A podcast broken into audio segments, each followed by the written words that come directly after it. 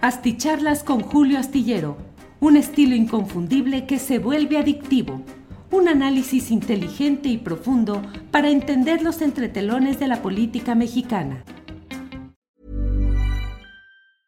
Ryan Reynolds here from Mint Mobile. With the price of just about everything going up during inflation, we thought we'd bring our prices down.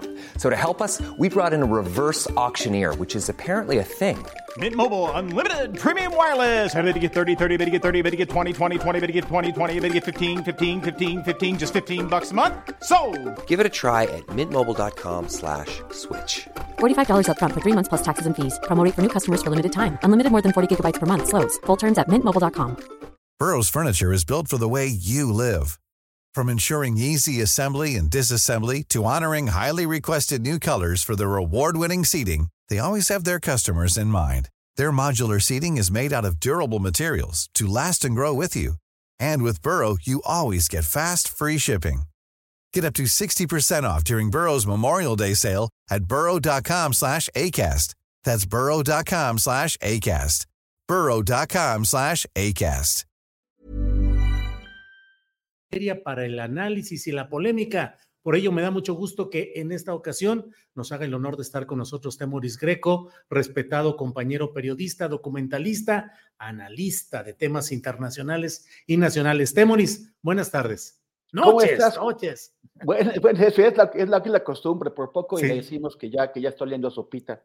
Sí, sí, sí. O que, o que ahí está ya Arnoldo Cuellar y que a qué horas llega Arturo. Rodríguez, ¿no? Así es. Exactamente.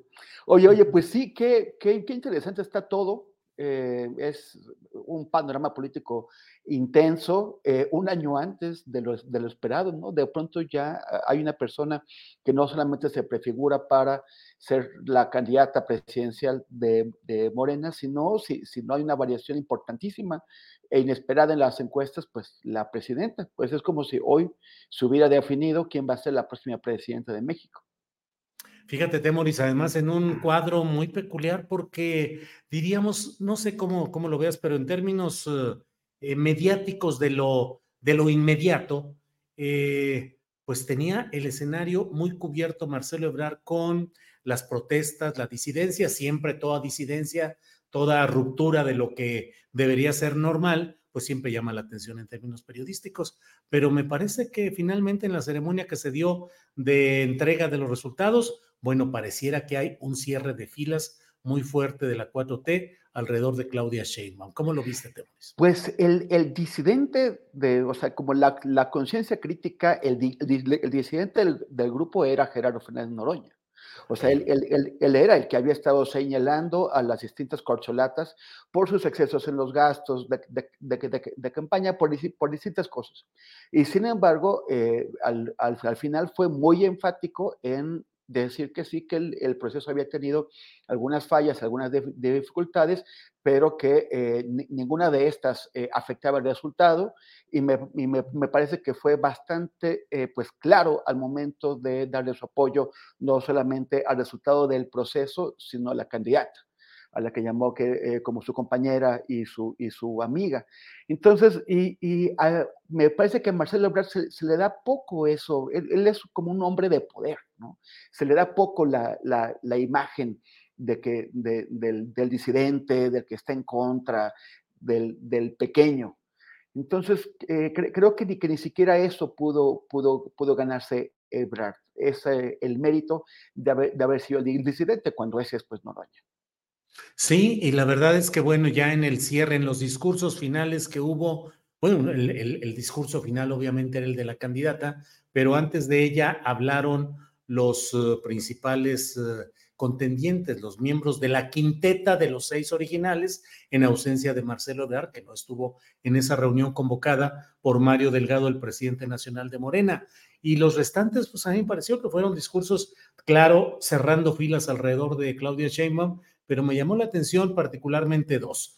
Eh, Ricardo Monreal, que no coqueteó con la posibilidad de ofrecerle alguna posibilidad de alianza a Marcelo Ebrard, dijo que todos son necesarios, que todos son importantes, eh, pero al mismo tiempo que él llamaba a que se reconsiderara la postura de Ebrard para no dar juego a otras circunstancias.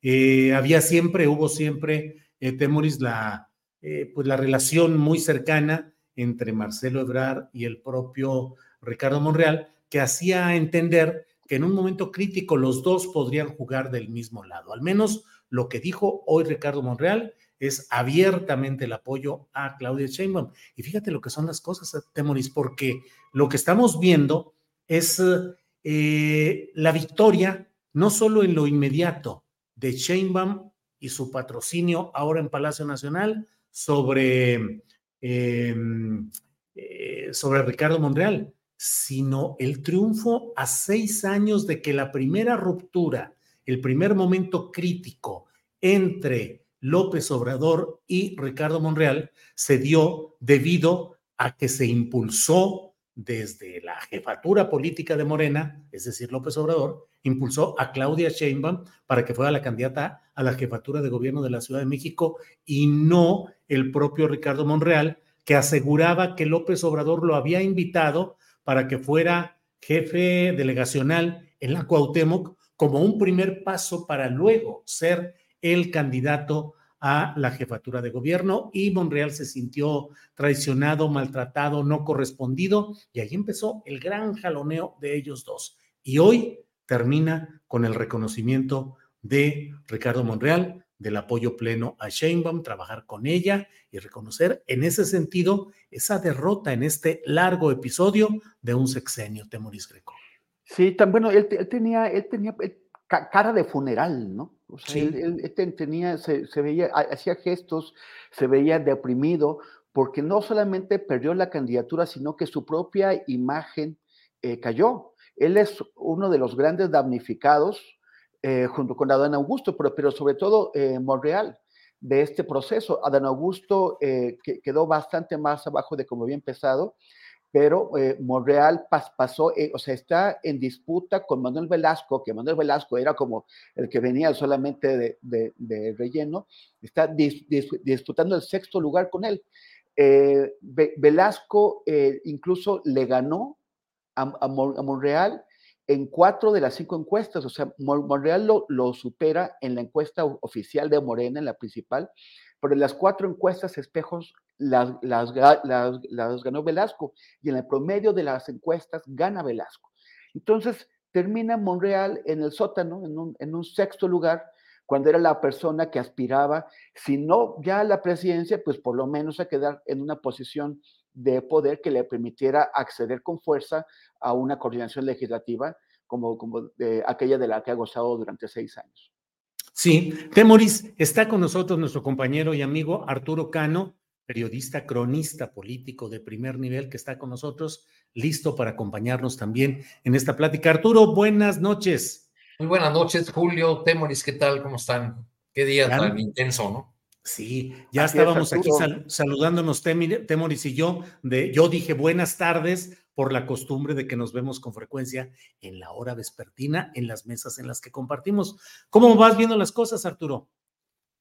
Pues eh, eh, realmente todo ocurrió muy rápido, este, desde, desde esta fuga hacia adelante de, Marcelo Ebrard hasta el cierre de filas rapidísimo entre eh, en torno a Claudio Sheinbaum, ¿no? Es, es, este realmente impresionante. No sé qué va a hacer eh, Marcelo el, próximo lunes, eh, pero, pero, creo que, que, este cierre de filas de los gobernadores, de las figuras del partido, de incluso de la, de la militancia, la que se puede leer en las redes sociales, pues le deja muy poco margen a, Marcelo Ebrard para la,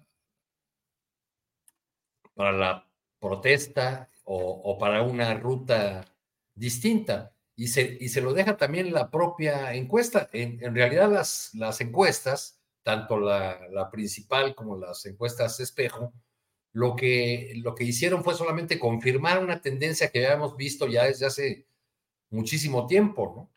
Estaba viendo hace un rato un tuit de Alejandro Moreno, el encuestador del financiero, donde pone sus datos para, para autoponerse en la palomita de que estuvo muy cerca de los, de los resultados. Pero bueno, pues esos son los resultados que venimos este, viendo ya desde hace largo tiempo y eh, la encuestadora propuesta por el propio Marcelo Ebrard, pues es consistente con el resultado de las, de las demás. Entonces, eh, pues eso parece indicar que la eh, que esta descalificación del proceso por parte de Marcelo Ebrard se da a partir de que ya conoce o tiene la información de que de que pues la, diferencia entre el primer lugar y él es insalvable.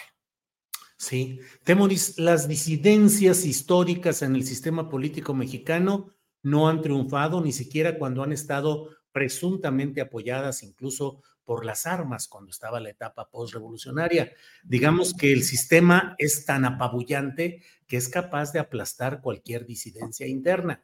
Hoy estamos en presencia de otra forma de gobernar con el presidente López Obrador, pero la concentración de poder es la mayor que ha tenido cualquier presidente de la época postmoderna, después de la Revolución Mexicana. Nadie ha tenido tanto poder concentrado como el presidente López Obrador. Y hoy me quedó la sensación, Temoris, no sé qué opines, me quedó la sensación de que este aleteo disidente de Marcelo se vio aplastado por el pragmatismo real del cierre de filas de los 22 gobernadores, más eh, el del verde de San Luis Potosí, que también anduvo por ahí, y la convalidación de los demás participantes y toda la clase política mm, morenista o cuatroteísta cerrando filas y me parece que una disidencia interna como sería la de Marcelo Ebrard no va a tener mucho camino. Y al mismo tiempo, Temoris, pareciera que eh, las palabras que pronunció un hombre experimentado como es Marcelo Ebrard al hablar de cobardía de Mario Delgado y de Alfonso Durazo, de esto ya no tiene remedio, yo, el, Morena, el nuevo PRI, me parece que trazan una línea muy difícil de retroceder en ella para reconciliaciones verdaderas con Marcelo Ebrard. ¿Cómo la ves, Temuris? Es que creo que de, que, que de, todo eso, las palabras, digamos, más graves son eh, las palabras anatema.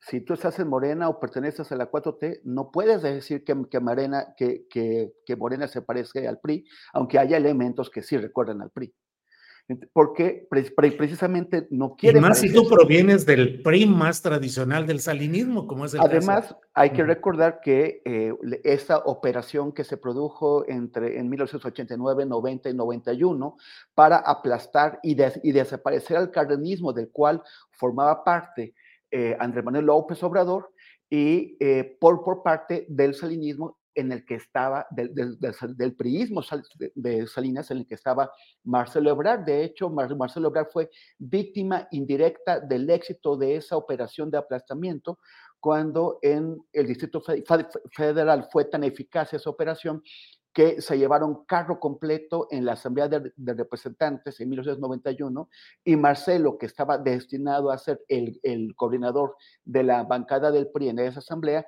no pudo llegar al, al, a la asamblea porque ganaron tanto que él como, como diputado plurinominal, no tuvo eh, un lugar.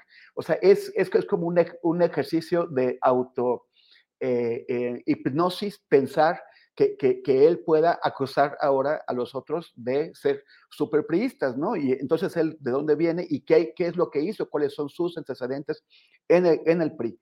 Pero, pero bueno, eh, cuando, dices eso, cuando eh, usas esas palabras, cuando usas el anatema, pues sí, sí, parece que ya te estás colocando fuera, que ya estás delineando el discurso que vas a emplear en oposición a Morena como, eh, como político actuando fuera del, partido. No sé si como candidato presidencial, aunque pareció decirle a Susana Uresti que, sí, pero, pero, pero bueno, ya se está como planteando un, lugar afuera del, partido.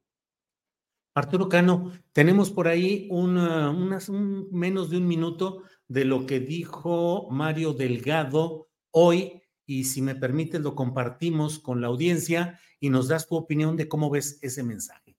Por favor, Juan Manuel. El día de hoy, el Movimiento de Regeneración Nacional y sus aliados, por primera vez en su corta y fulminante historia, llega a este segundo momento de transferencia del poder y de cesión del bastón de mando dentro del movimiento del que surge la cuarta transformación, consumando un proceso pacífico, democrático y abierto al pueblo, mediante el que ha sido electo la coordinación nacional de los comités de la defensa de la cuarta transformación, bajo la consigna de que el pueblo pone y el pueblo quita. Y él y el proyecto de nación están antes que cualquier aspiración personal. Como ves, Arturo, cumplió el encargo Mario Delgado, estrellita en la frente, eh, hay que cargarle, imagínate lo que es la ironía, Arturo Cano, su ex jefe y promotor principal, Marcelo Ebrard, quien lo quería hacer jefe de gobierno en 2012, ahora en la puerta de salida, con una nube enorme de despecho político y Mario Delgado adentro celebrando el proceso interno que significó esa virtual uh, colocación de su ex jefe en esa puerta de salida. Entonces, ¿cómo ves el papel de Mario Delgado? ¿Estrellita o no en la frente? ¿Y qué futuro político le puede esperar Arturo? Pues cuando, cuando Mario Delgado fue eh, electo eh, presidente Morena, algunos pensamos que era una posición que ganaba Marcelo Ebrard rumbo, a, la candidatura presidencial. Eh, y eh, a eso se añadió el nombramiento de los coordinadores parlamentarios, eh, que no podía decirse de ninguno de ellos que eran cercanos o afines a Claudia Chemba.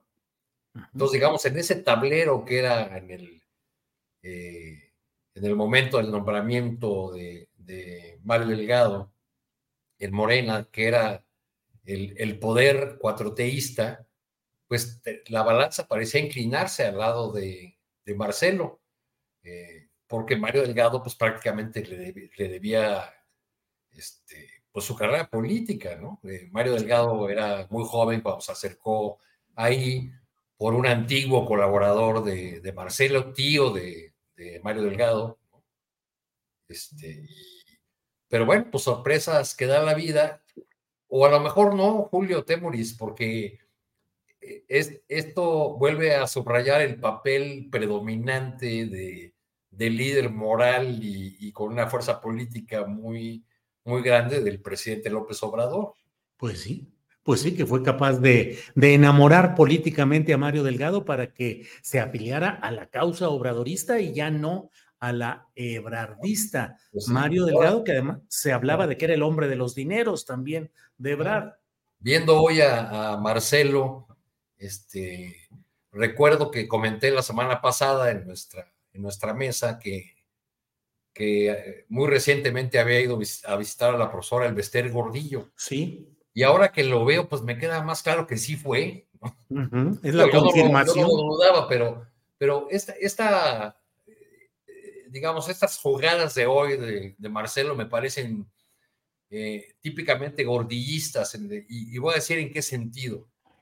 Eh, es una fuga hacia adelante, una, un estirar la liga o de plano eh, romper y, presentarse de alguna manera como víctima o creer que la, que la ruptura o que la jugada es un acto heroico es la, retórica de, Marcelo de hoy es, eh, estamos volviendo a los tiempos del PRI, llamar cobardes a sus antiguos compañeros, en fin, pues eso hizo el Bester con Peña Nieto, eh, se aventó la, ruptura, creo que nunca pensó que le iban a, encarcelar, este, pero, pero pues así, así terminó. Y había hecho lo mismo el Bester en su ruptura con Roberto Madrazo y había hecho lo mismo como coordinadora parlamentaria del PRI en el sexenio de Fox, donde en el afán de sacar adelante las reformas estructurales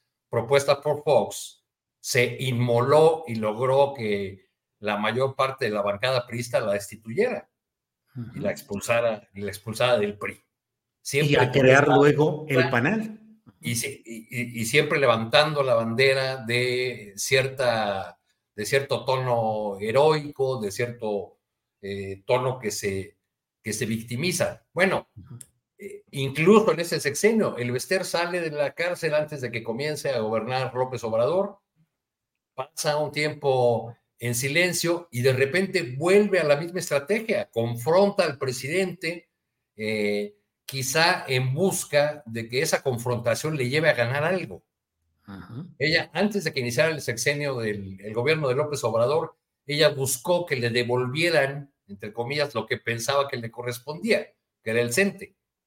Pues como le dijeron que no, que pues ya habían pasado unos años y que la dirigencia era legal, le, ofrecieron incluso 10 carteras en el Comité Ejecutivo Nacional del CENTE, no las aceptó porque ella dijo que ella era la dirigente legítima, y esa ruptura a la postre se vuelve en una, en, eh, en una nueva victimización y luego reaparece el Becer otra vez para atacar a, López Obrador en su entrevista con Latinos y, otras que dio. Entonces, bueno, pues parece que ahí está la escuela a la que se ha acercado, ¿no?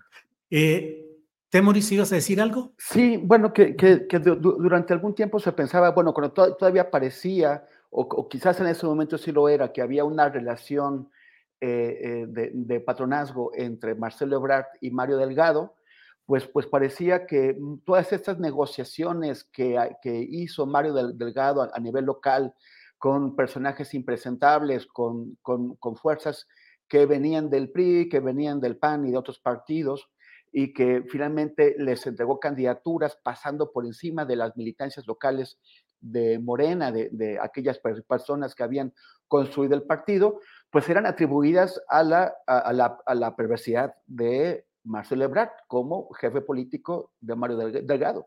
Pero más, más bien queda, queda, queda claro que, eh, que Andrés Manuel disciplinó a Delgado al grado de llevarlo a apartarse de, de, Marcelo y entonces la factura de, de todas esas negociaciones que se la habíamos cargado a Marcelo, pues en alguna medida también corresponde al presidente. A mí me parece que la, la forma en que los cinco eh, aspirantes, bueno, en que los otros cuatro, además de Claudia y, sin Marcelo, eh, arroparon a, Claudia y a Citlali y a Mario, también revela la, la, fuerza. Sí tenemos este, este video, ¿no? Eh, del, del, momento en que Alfonso Durazo, el presidente del Consejo Nacional de, Morena, pues anuncia la victoria de Claudia Sheinbaum. El análisis integral de estos datos nos permite concluir de manera inobjetable que la compañera Claudia Sheinbaum Pardo obtuvo el mejor posicionamiento para ser considerada como coordinadora de los comités para la defensa de la cuarta transformación.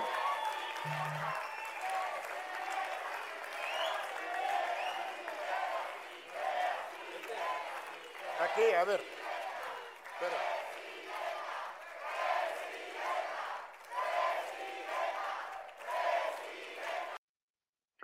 El, lenguaje corporal de, los demás es buenísimo, ¿no? Está Monreal aplaudiendo, pero así como que, bueno, ni modo, me toca estar aquí, e, eso, esto es lo, de hoy, tengo que, demostrar que estoy con el, con el proyecto.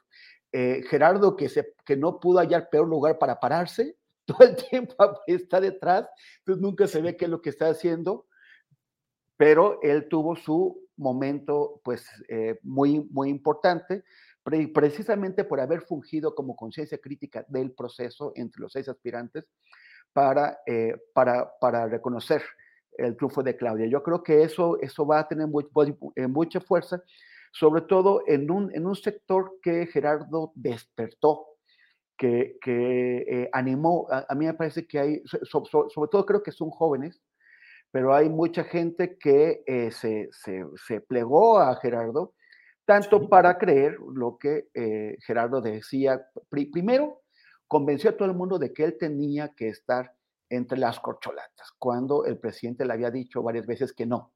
Y logró meterse a las corcholatas a fuerza de insistir. Y después le dijo a todo el mundo, hasta a ti te lo vino casi a gritar Julio, que él era tercer lugar en las encuestas, a pesar de que las encuestas lo ponían en cuarto lugar. En realidad quedó tercer lugar en la encuesta de, de Morena, en la oficial, y en una de las encuestas de las privadas. En las otras tres quedó cuarto.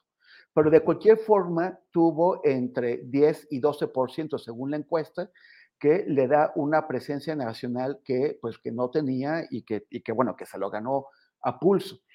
Y, y, también la cara de, de, de, Adán Augusto, que es decir, parece tótem. Nunca, nunca, nunca, sabe, nunca se sabe qué está pensando. Sí, sí, sí. Eh, ahora, Arturo Cano, pues um, es probable que la cultura política visual que hemos adoptado durante mucho tiempo, que hemos vivido, que hemos conocido, implica mucho posicionamiento del poderoso, de la figura central, con cierto desplazamiento en el escenario, con cierta cobertura y cierto trato de sus acompañantes que reflejan ese acomedimiento con el nuevo poder. A lo mejor estoy siendo muy eh, etéreo, muy volátil en mi comentario, pero me dio la impresión de que hoy, con todo y todo, como si ese poder de la clase política morenista y sus aliados no se le entregara plenamente a Claudia. ¿Cómo percibiste eso? ¿Percibes algo parecido o no, Arturo Cano? Pues, eh, pues yo lo, lo, quizás se presentó algo como lo que dibujas, eh, pero lo, lo, atribuiría eh, mucho más a, al, al, golpe seco que habían recibido algunos de los, de los aspirantes que se, hacían, que se hacían en otro, en otro espacio, en otro, en otro lugar, o que eh, invirtieron muchísimos recursos. Eh, digamos, Adán Augusto tenía el apoyo de la mayoría de los gobernadores de Morena. Y un billetote circulando en espectaculares movilizaciones. bueno, además, además, de la, la, propaganda y de, y de las movilizaciones que, eh, que hizo en varias entidades de la República, ¿no? Hace eh, un par de semanas que estuve en Chiapas, me decía un morenista de allá, bueno, pues aquí, aquí la mera verdad somos este, un claudista, pues, de, de Chiapas, ¿no? Aquí la mera verdad somos oposición. Y, y, agregó otra frase.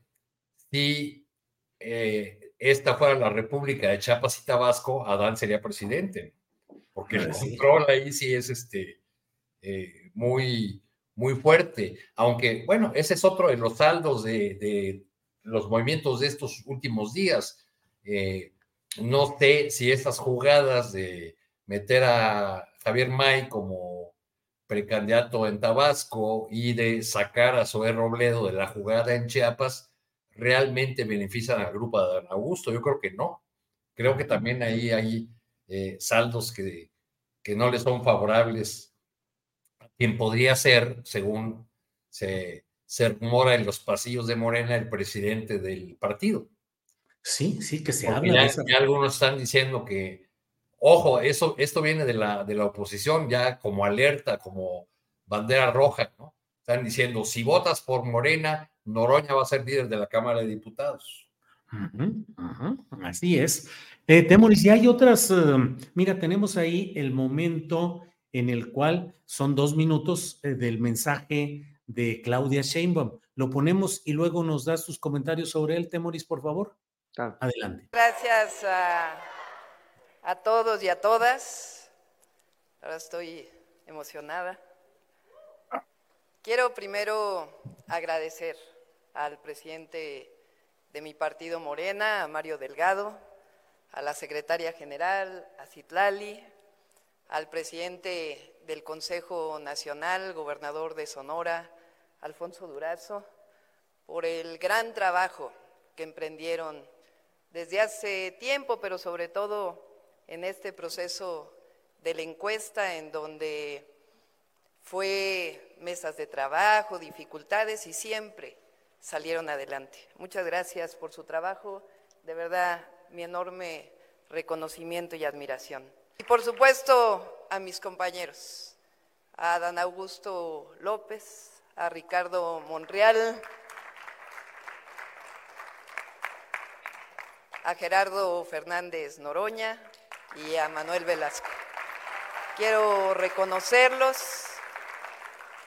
porque Este trabajo tan importante que realizamos en todo el país, estas movilizaciones, lo que hicieron fue fortalecer nuestro movimiento. Y aquí necesitamos de todos y necesitamos de todas. Quiero también decir que la unidad es fundamental y que las puertas siempre están abiertas, que nunca se van a cerrar. Y quiero decirles algo para culminar. Vamos a ganar el 2024. Vamos a ganar las diputaciones. Vamos a ganar las senadurías. Vamos a ganar las gubernaturas y va a haber presidenta de la República y será de la cuarta transformación. ¡Que viva Morena! ¡Que viva el Partido del Trabajo! ¡Que viva el Partido Verde! ¡Que viva la cuarta transformación! ¡Que viva el presidente Andrés Manuel López Obrador! ¡Que viva México! Hey, folks, I'm Mark Marin from the WTF Podcast, and this episode is brought to you by Kleenex Ultra Soft Tissues your ally to help tackle your allergy symptoms this season. I love the change of seasons, but nobody loves pollen and all those other things floating in the air that make you sneeze during this nice weather. Kleenex Ultra Soft tissues are hypoallergenic and allergist approved. So fight back against watery eyes and runny noses without worrying about irritating your skin. For this allergy season, grab Kleenex and face allergies head on. Life is full of awesome what ifs, and some not so much, like unexpected medical costs. That's why United Healthcare provides Health Protector Guard fixed indemnity insurance plans to supplement your primary plan and help manage out of pocket costs. Learn more at uh1.com. Pues, eh, ¿cómo lo ves? ¿Cómo lo ves? Bueno, ahora Ricardo Monreal sí acertó al ponerse detrás de ella porque se veía poquito su cara, pero cuando se veía, pero qué, qué, cara de, de, de, momia de Guanajuato puso total. Tremendo. A ella la Oye, y faltó una etapa en la cual la propia Claudia coreó lo de es un honor estar con Obrador, que se dio hoy, ¿verdad? En esta misma ceremonia. Pero pues fue una, el mantener el mismo esquema de apego absoluto al presidente de la República, a sus logros, a sus políticas. Temoris. Sí, bueno, ella, ella insiste en que eh, dará con, la continuidad de la 4T en, el sentido obradorista.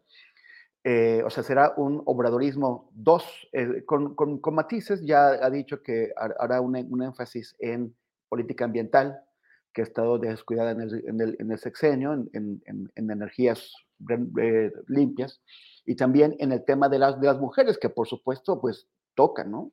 Y que también las, las, las, feministas se han, mostrado, algunas mucho, otras un poco menos, pero todas en general como descontentas con, con, decisiones y posturas eh, asumidas por el presidente. Pero la vi muy fresca, muy natural, la sonrisa natural, eh, confiada, tranquila. Es un momento muy fuerte, muy, muy intenso.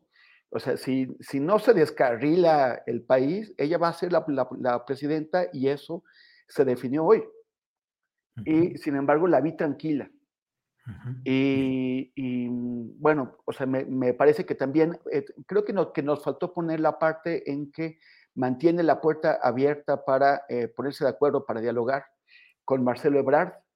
Eh, dice que, que, esa puerta no se va a cerrar. En todo caso, le tocará a Marcelo cerrarla o no, si, si, si lo decide, pero ella... Eh, la, puerta, está... la, puerta, está... abierta hacia adentro, pero también hacia afuera, Temoris. Pues, pues sí. Así dice, ella dijo puertas abiertas. Pues sí. Para entrar o para salir. Así es. Entonces, bueno, hay, vi su, su, discurso sencillo. Eh, yo creo que cuando le entreguen el, el bastón de mando, dará eh, un, un, discurso que sea más de plantear un proyecto político, de, mensajes de, fondo, eh, de, alinear la campaña, pero eh, por lo pronto fue el discurso sencillo y fresco, me, pareció, de, alguien que acaba de, ganar algo muy, algo muy, muy, muy grande y no sé si ya se dio cuenta, la rifa del tigre mexicano.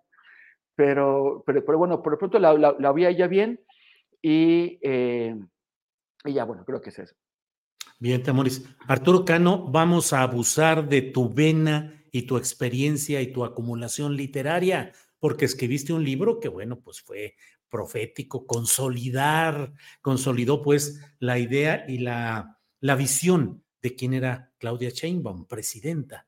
Eh, con las entrevistas que hiciste, con el contacto que tuviste con diversas fuentes y en su entorno, ¿qué, o qué podrías eh, perfilar en este futuro de Claudia Sheinbaum?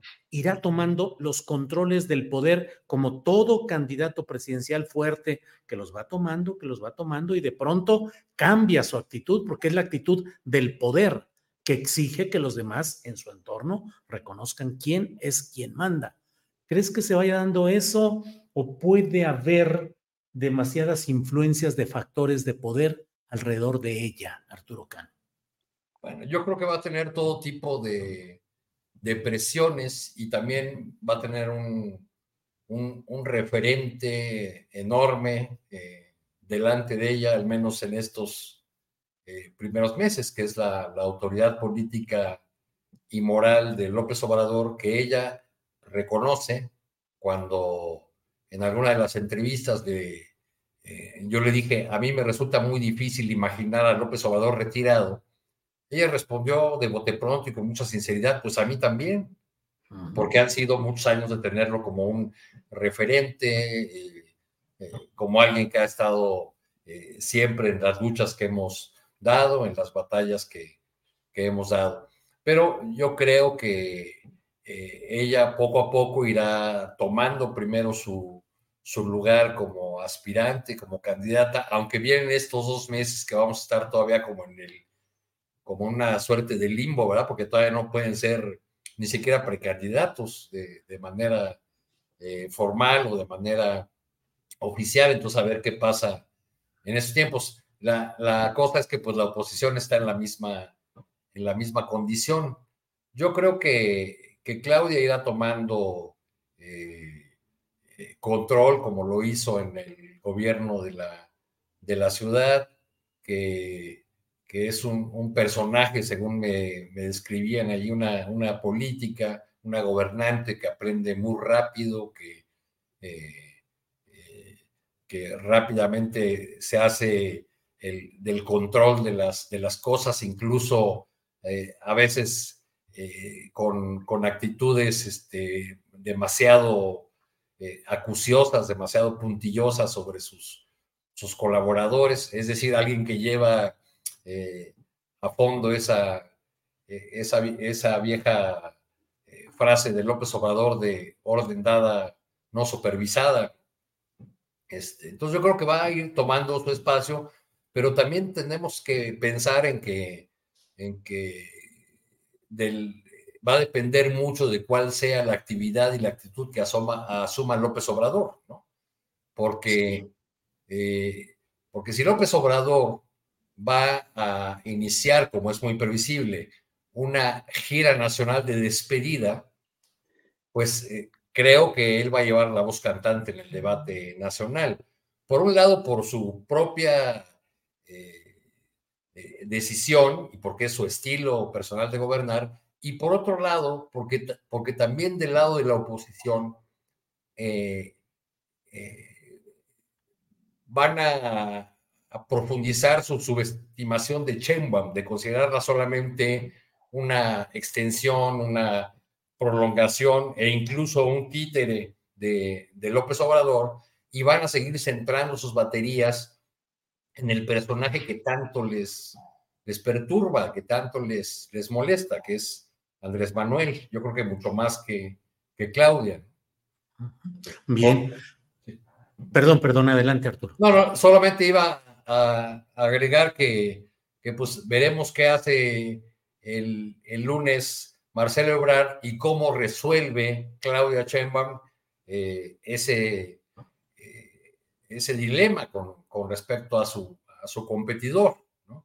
la, la, diferencia entre los puntos obtenidos por ella y los de su eh, y los de Marcelo fue tan grande que creo que Marcelo está incluso en dificultades para resultar atractivo como candidato incluso para una fuerza como el MC.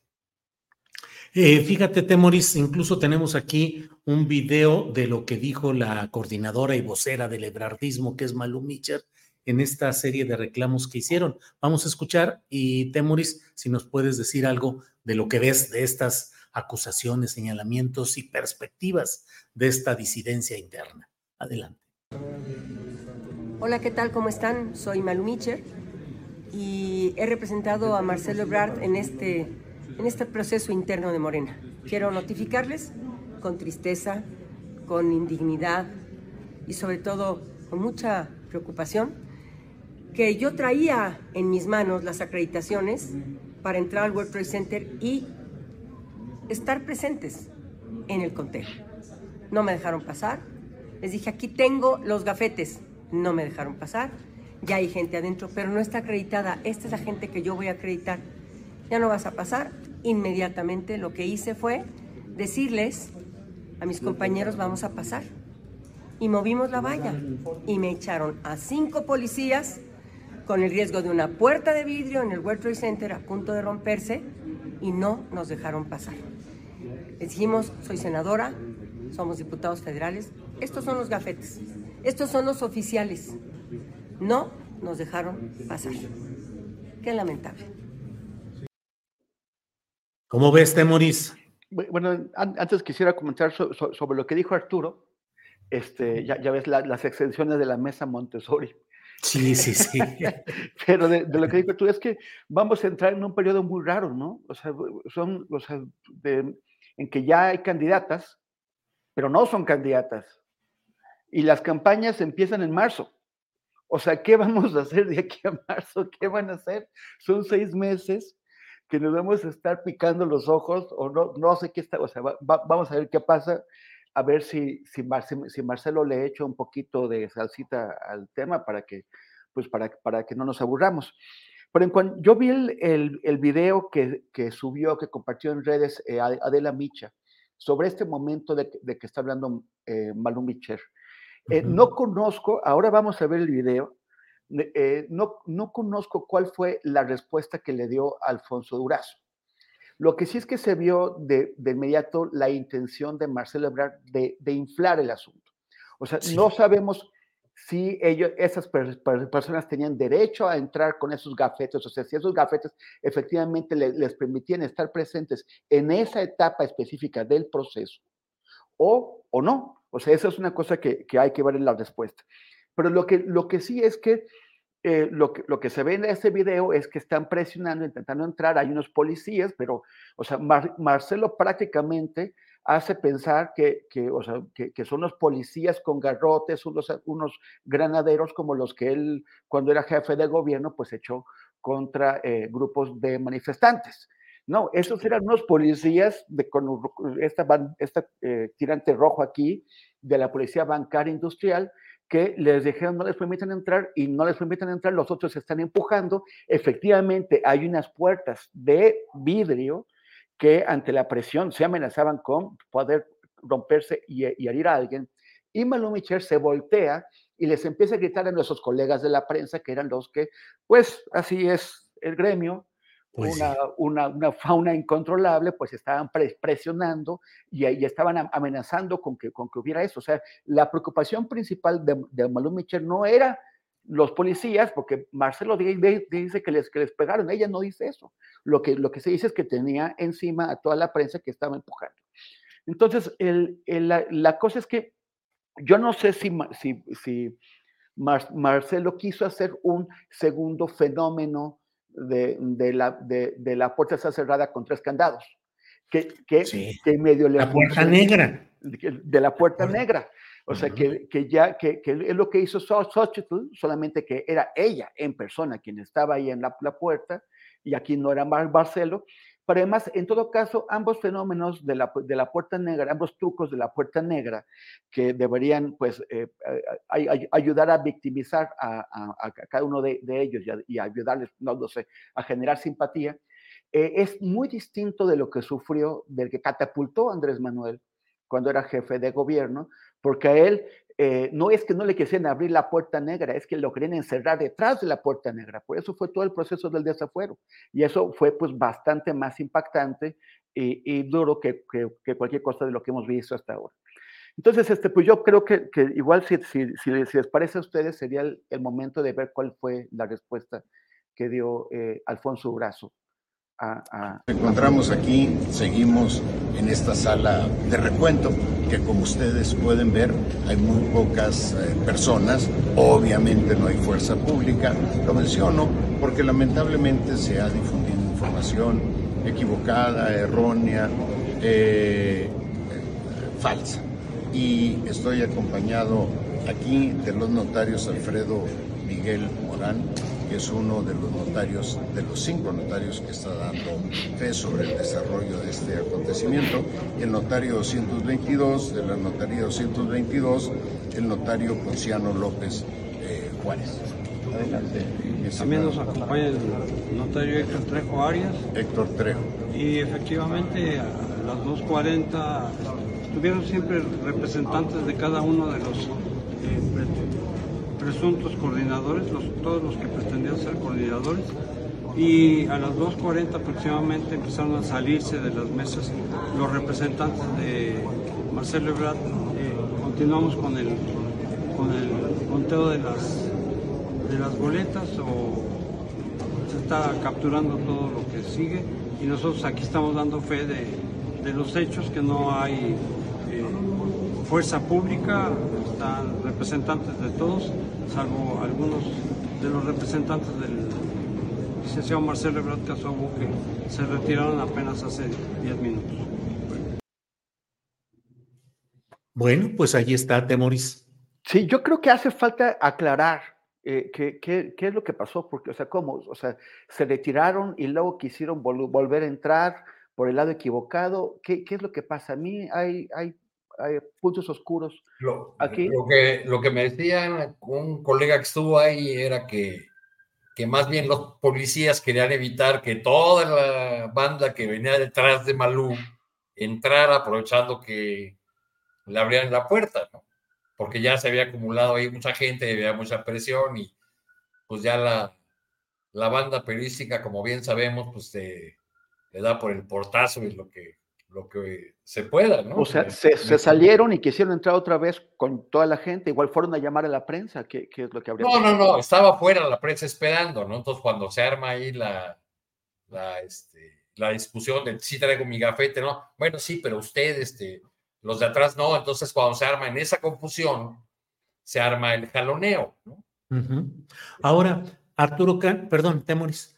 No, que, que, que, si hubiera algo evidente que, trataban de esconder de ellos, que también hubieran intentado esconder de los representantes de los demás eh, aspirantes, pues uno se podría explicar, pero hasta, hasta el momento no parece más allá de, un malentendido sin consecuencias. Bien, Temoris. Arturo, em, recurro otra vez a tu conocimiento del entorno de Claudia Sheinbaum.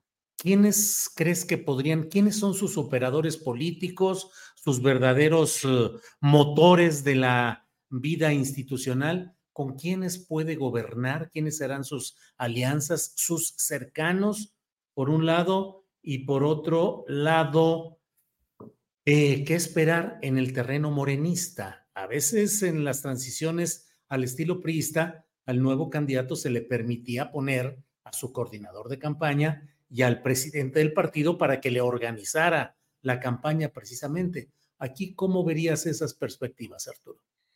Pues ahí sí vamos a, ver si el bastón de mando es ya de veras o si solamente es una, una declaración. Yo, yo creo que hasta ahora que Claudio Cheman tiene múltiples equipos trabajando en distintas tareas, en distintos temas. Eh, el partido tiene una comisión redactando el proyecto de, Nación 2024-2030, han estado haciendo foros, etcétera, pero eh, es sabido, y eso lo sabe la propia comisión redactora, que Claudia también tiene eh, eh, personas de su confianza trabajando los temas que son de mayor interés, interés para, para ella. En esta etapa de, de no pre-campaña o pre-campaña, como queramos, queramos llamar, eh, creo que lo que ha caracterizado al entorno de, de Claudia pues es la suma de, de, personajes de todo tipo, de toda laya, eh, en el afán de, de, garantizar esto que ahora se expresa como, como un triunfo, pero no está todavía claro eh, quién podría ser el coordinador de, de campaña o quién estaría al, al, frente del partido, porque creo que en esas decisiones todavía habrá una participación muy importante de, de López Obrador, ¿no? este, por lo que eh, por lo que podemos ver de su, de su autoridad política hasta ahora. Ah, eh, ella trabaja, Claudia trabaja con, con eh, personajes que incluso están en el gobierno federal, no sé si alguno de ellos eh, piense retirarse para sumarse a la campaña en algún momento, este, pero por ejemplo, un tema de los de mayor interés de, de Claudia es eh, la cuestión de las becas y de la posibilidad de hacer becas universales, porque ella ha dicho muchas veces que una de sus prioridades es eh, la educación.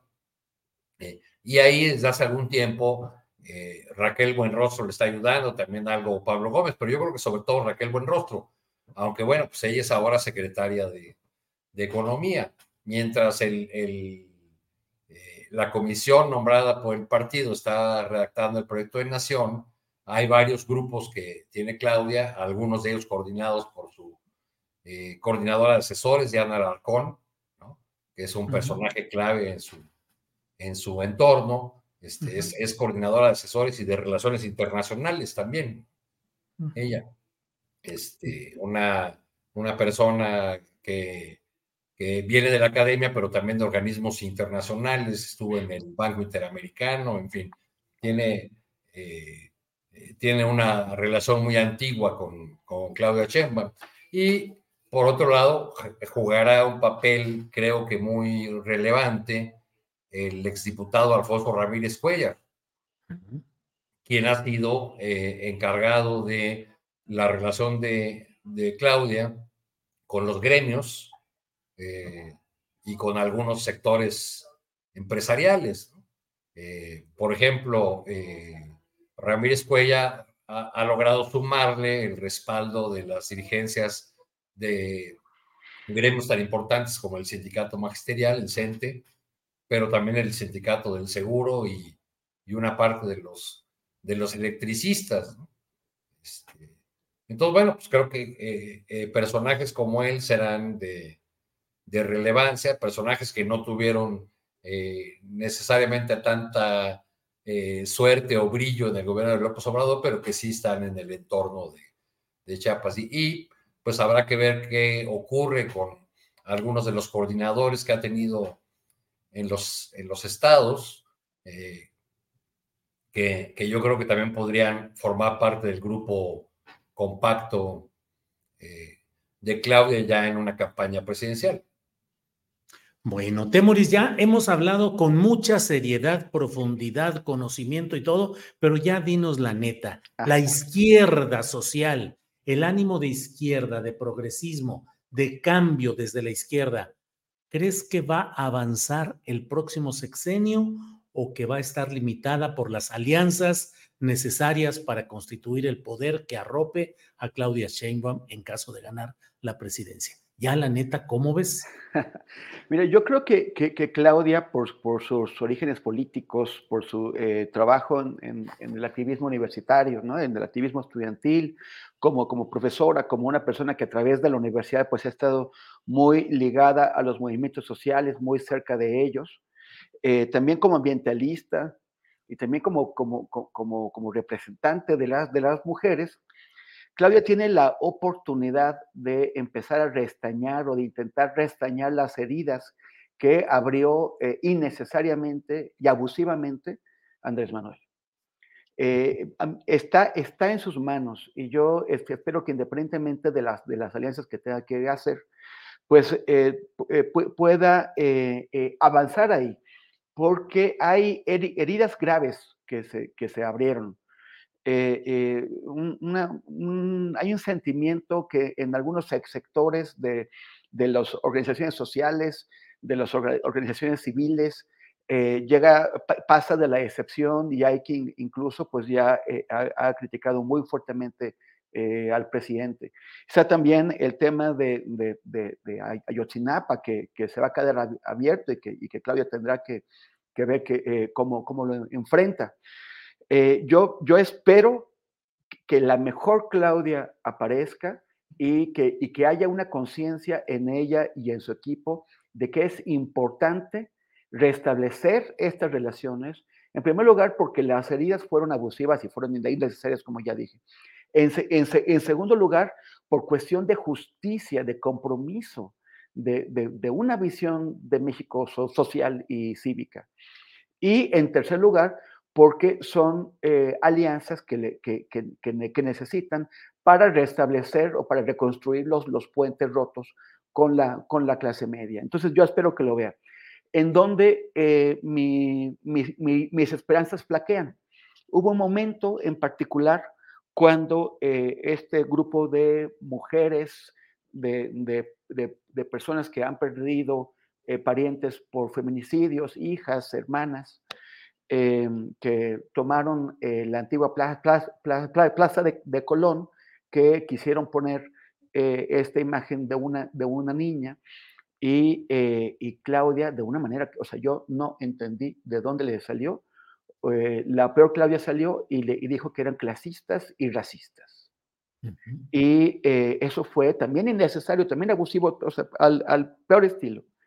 Eh, yo espero que eso haya sido un, un exabrupto, que, que, regrese, bueno, que, que, solamente refleje un mal momento de ella, que venga la mejor Claudia y que restañe esas heridas. Y también esperaría de los movimientos sociales, civiles, inteligencia para saber eh, dejar atrás las afrentas, eh, los agravios y, poner por delante lo, mejor, que son las grandes causas, que por, que por cierto fueron grandes causas que, que concientizaron a México y que condujeron al gran cambio social, al gran voto de 2018.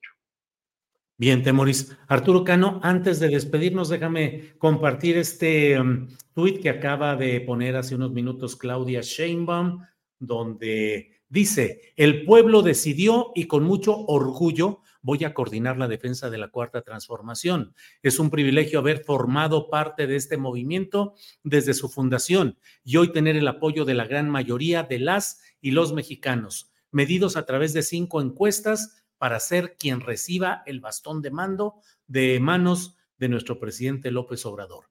Que viva la transformación. Eso ha puesto Arturo y bueno, pues por lo que se ve, la entrega del bastón de mando, si no andamos fuera de la jugada informativa por estar aquí en el bla bla, pues será mañana seguramente.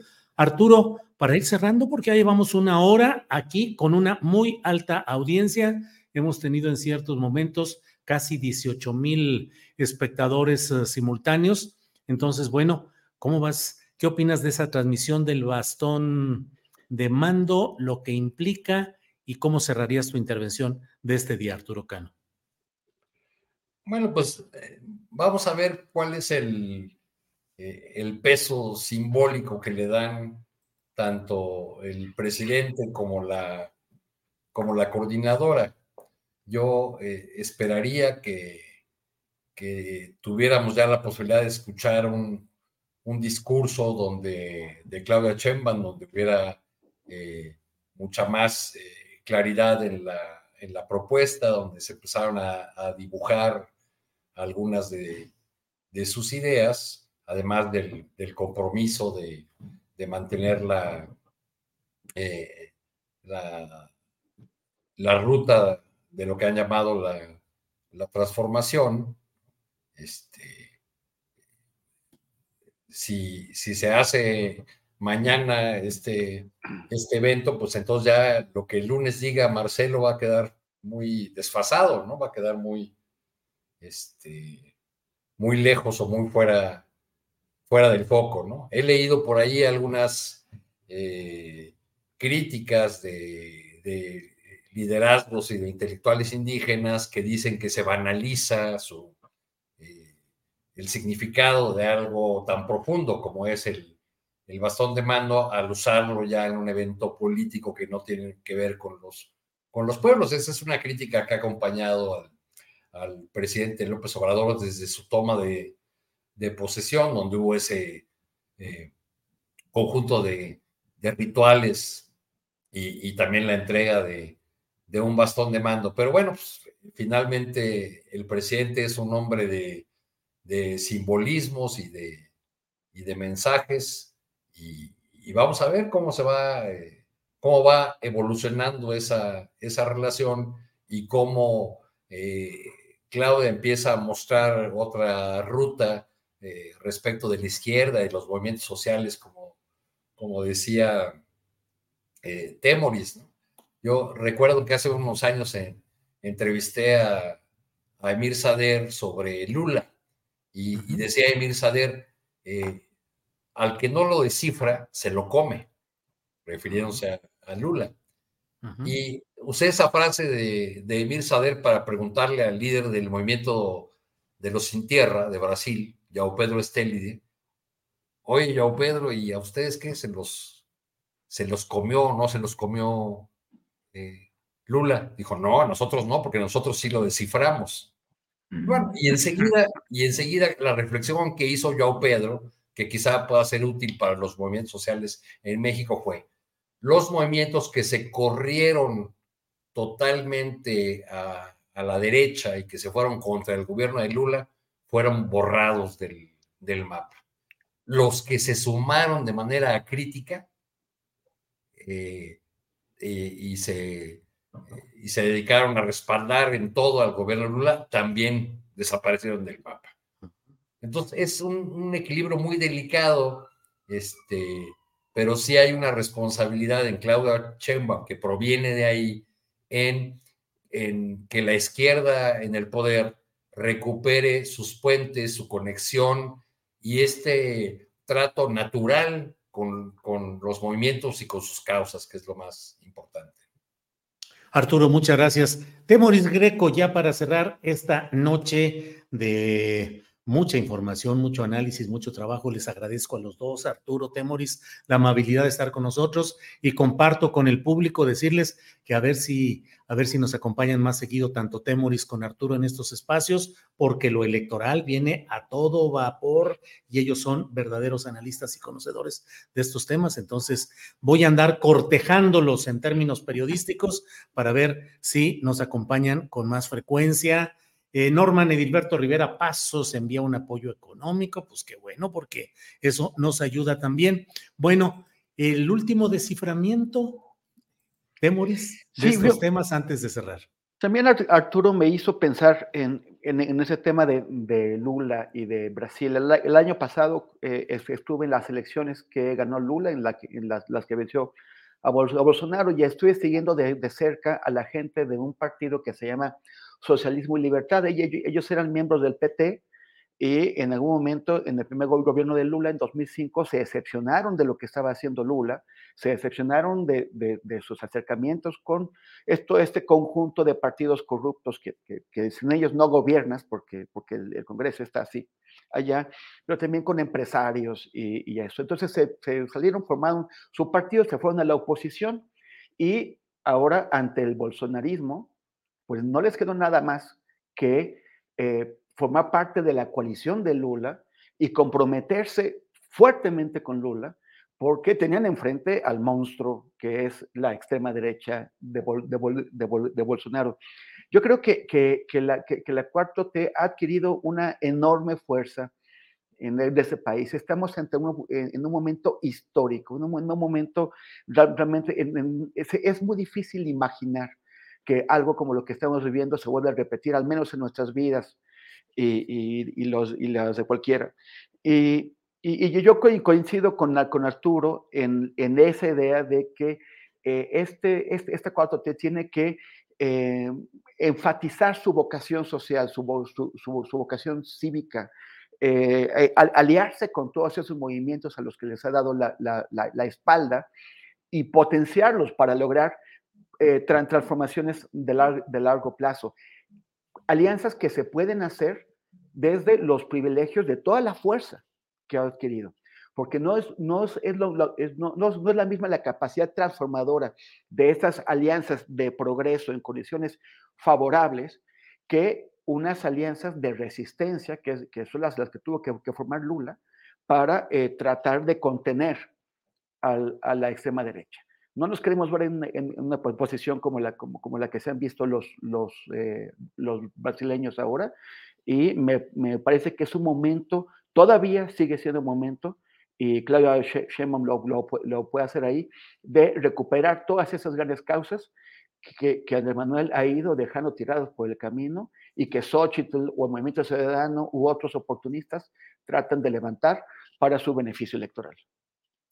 Bien, pues a ambos, Arturo Cano, Temoris Greco, muchas gracias. Son las 10 de la noche con cinco minutos. Le damos la gracia, a las gracias a quienes nos han acompañado a lo largo de este día, particularmente en esa transmisión de una videocharla astillada con la participación de los apreciados Temoris Greco y Arturo Cano, a quienes les doy cumplidas gracias por su participación de hoy. Temoris, eh, Arturo Cano, muchas gracias. Muchas gracias a ti, Julio. Gusto de saludarte, Temoris. Gracias a todas las personas que nos acompañan. Temoris Greco, muchas gracias. Eh, muchas gracias, Julio. Gracias, Arturo. Y síganos en nuestras redes. Recuerdo, arroba Temoris en todas las redes y en donde no, pues espero algún día llegar ahí. Gracias. Órale. Sale, muchas gracias. Hasta pronto. Hasta luego. Gracias.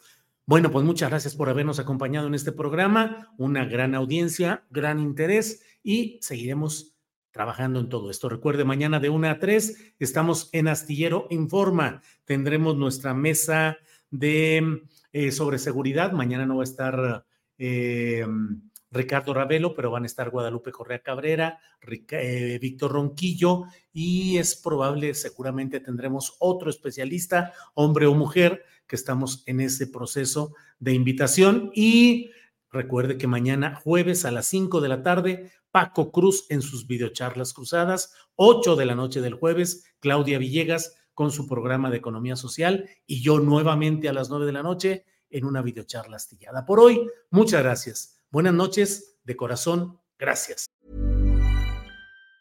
Hey, it's Danny Pellegrino from Everything Iconic.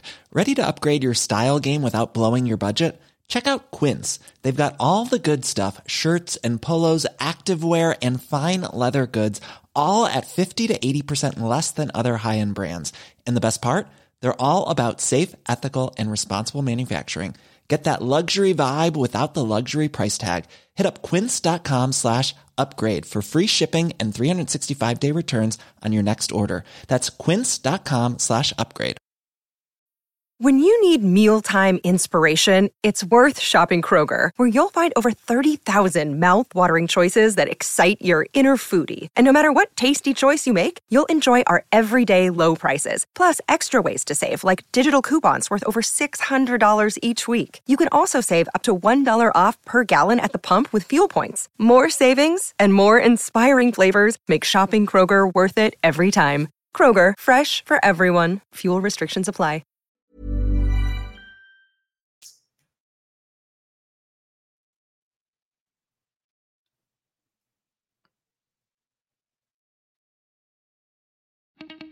Para que te enteres de las nuevas asticharlas, suscríbete y dale follow en Apple, Spotify, Amazon Music, Google o donde sea que escuches podcast. Te invitamos a visitar nuestra página julioastillero.com.